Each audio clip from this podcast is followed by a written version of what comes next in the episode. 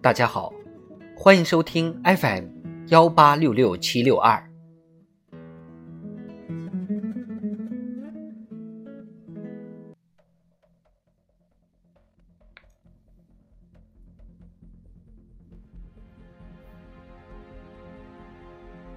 瓦尔登湖》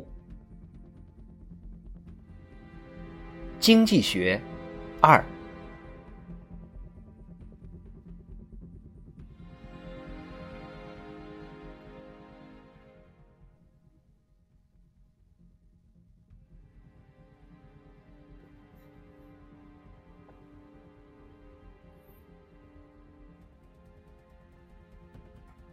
我时常疑惑。对待黑人奴隶制这种非正义的、多少有些舶来的奴役形式时，我们竟至，我几乎可以说如此轻率。许多机敏而娴熟的奴隶主奴役着美国南北，南方奴隶主是严苛的，北方奴隶主更有过之。然而，更为糟糕的是。你成为自己的奴隶主，谈什么人之神圣？看看大路上的赶马人，夜以继日的赶往市场，他的内心激荡着什么神圣性吗？他们的最高职责无外乎给马饲草喂水，和运输的获利相比，命运又算得了什么呢？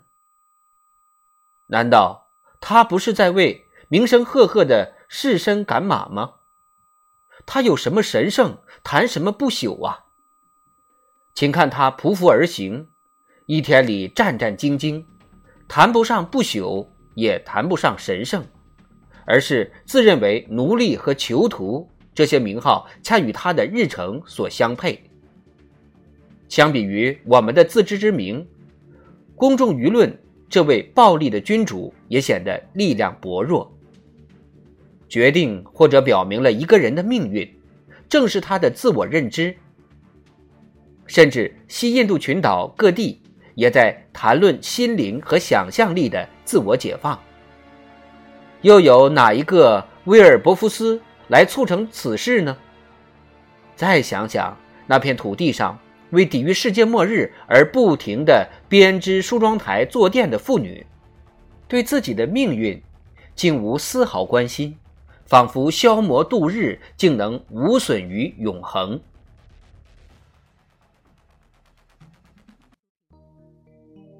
芸芸众生都过着一份平静而绝望的生活，所谓顺从天命，正是确定无疑的绝望。走出绝望的城市，你来到绝望的乡村，只能以水貂和射鼠的勇气自我慰藉。甚至所谓的人类游戏和消遣之下，都隐藏着一种模式化的、不易察觉的绝望。两者之中都无娱乐可言，因为娱乐产生于工作之后。然而，不限于绝望之事，才是智慧的特征之一。当我们用教义问答的语言回答诸如“什么是人生的主要目的、必备之需”或“确当手段”的时候，看起来就好像人们有意选择了共同的生活方式，因为他们对这种生活方式更为青睐。其实他们知道，除此别无选择。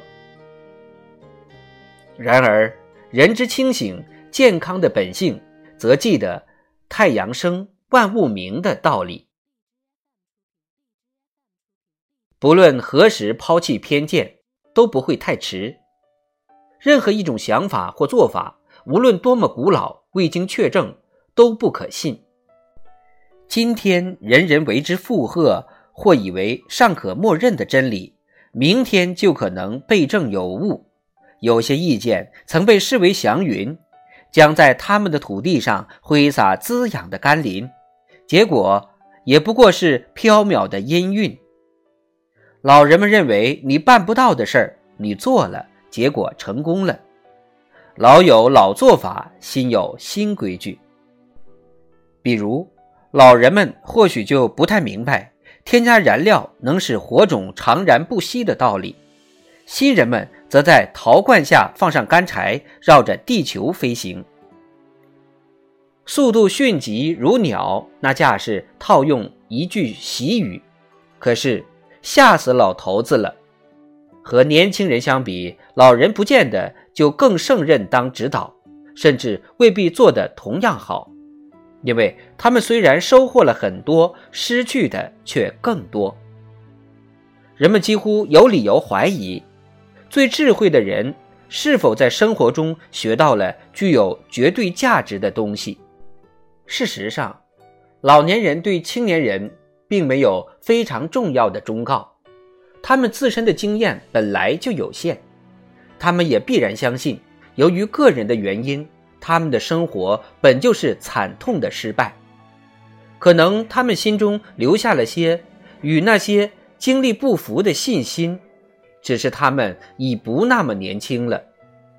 我生活在世上也有三十来年，却没有从长辈那里听到哪怕一个字的有价值的，甚至真诚的忠告。他们什么也没有告诉过我，或者他们也无法告诉我怎样去生活。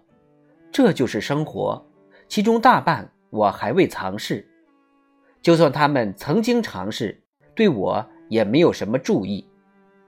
假如我有什么自认为有价值的经验，也可以肯定我的师友们，并不曾就此发表过什么意见。一个农夫对我说：“光吃蔬菜你是活不下去的，因为蔬菜提供不了骨骼所需要的养分。所以他每天虔诚地分出一部分时间，为他的身体提供骨骼所需的原料。”他在耕牛的后面边走边说：“那几头牛啊，靠吃蔬菜形成的骨骼拉着他和他的木犁，不顾障碍的。”向前走着，在某类人中间，比如对那些最无助的或身染疾病的人而言，某些东西确实是生活的必需品；而对另外一类人来说，则只不过是奢侈品。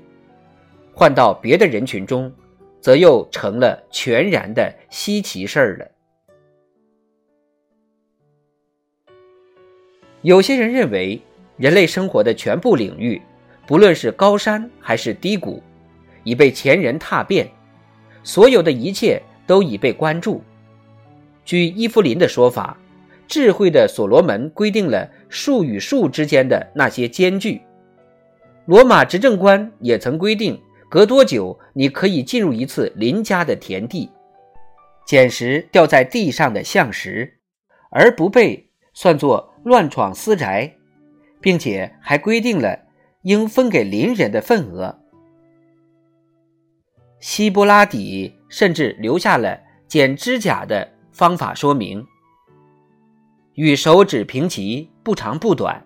毫无疑问，乏味和倦怠耗尽了生命的丰富与愉悦，并且他们像亚当那般古老，而人的能力却从来未被量度。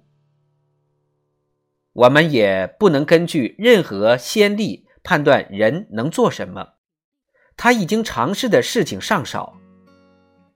不论之前你有些怎样的失败，别难过，我的孩子，谁又会将你未完成之事再交托给你呢？我们可以用一千种简单的方式来检测我们所尝试的生活。这就好像同是那一轮太阳，既照熟了我的豆荚，也照亮了一组类似于我们地球的行星。如果我早就记住了这一点，就能避免不少错误。这阳光并非我为斗地除草时所沐浴的阳光，那些星是多么神奇的三角形尖角。宇宙中各式的宅邸之内，又有多少相距遥远、迥然相异的物种在同一时刻凝神遥望着同一颗星星啊？谁能说得清楚，向别人展示了怎样的前景？难道还有比两双眼睛一瞬间的凝神对视更伟大的奇迹吗？我们应该在一瞬之内经历这个世界所有的时代，是的，甚至所有时代的所有世界。历史、诗歌、神话，据我所知，任何一种获取别人经验的阅读方式，都不会像阅读历史、诗歌、神话一样。令人惊异而又信息丰富。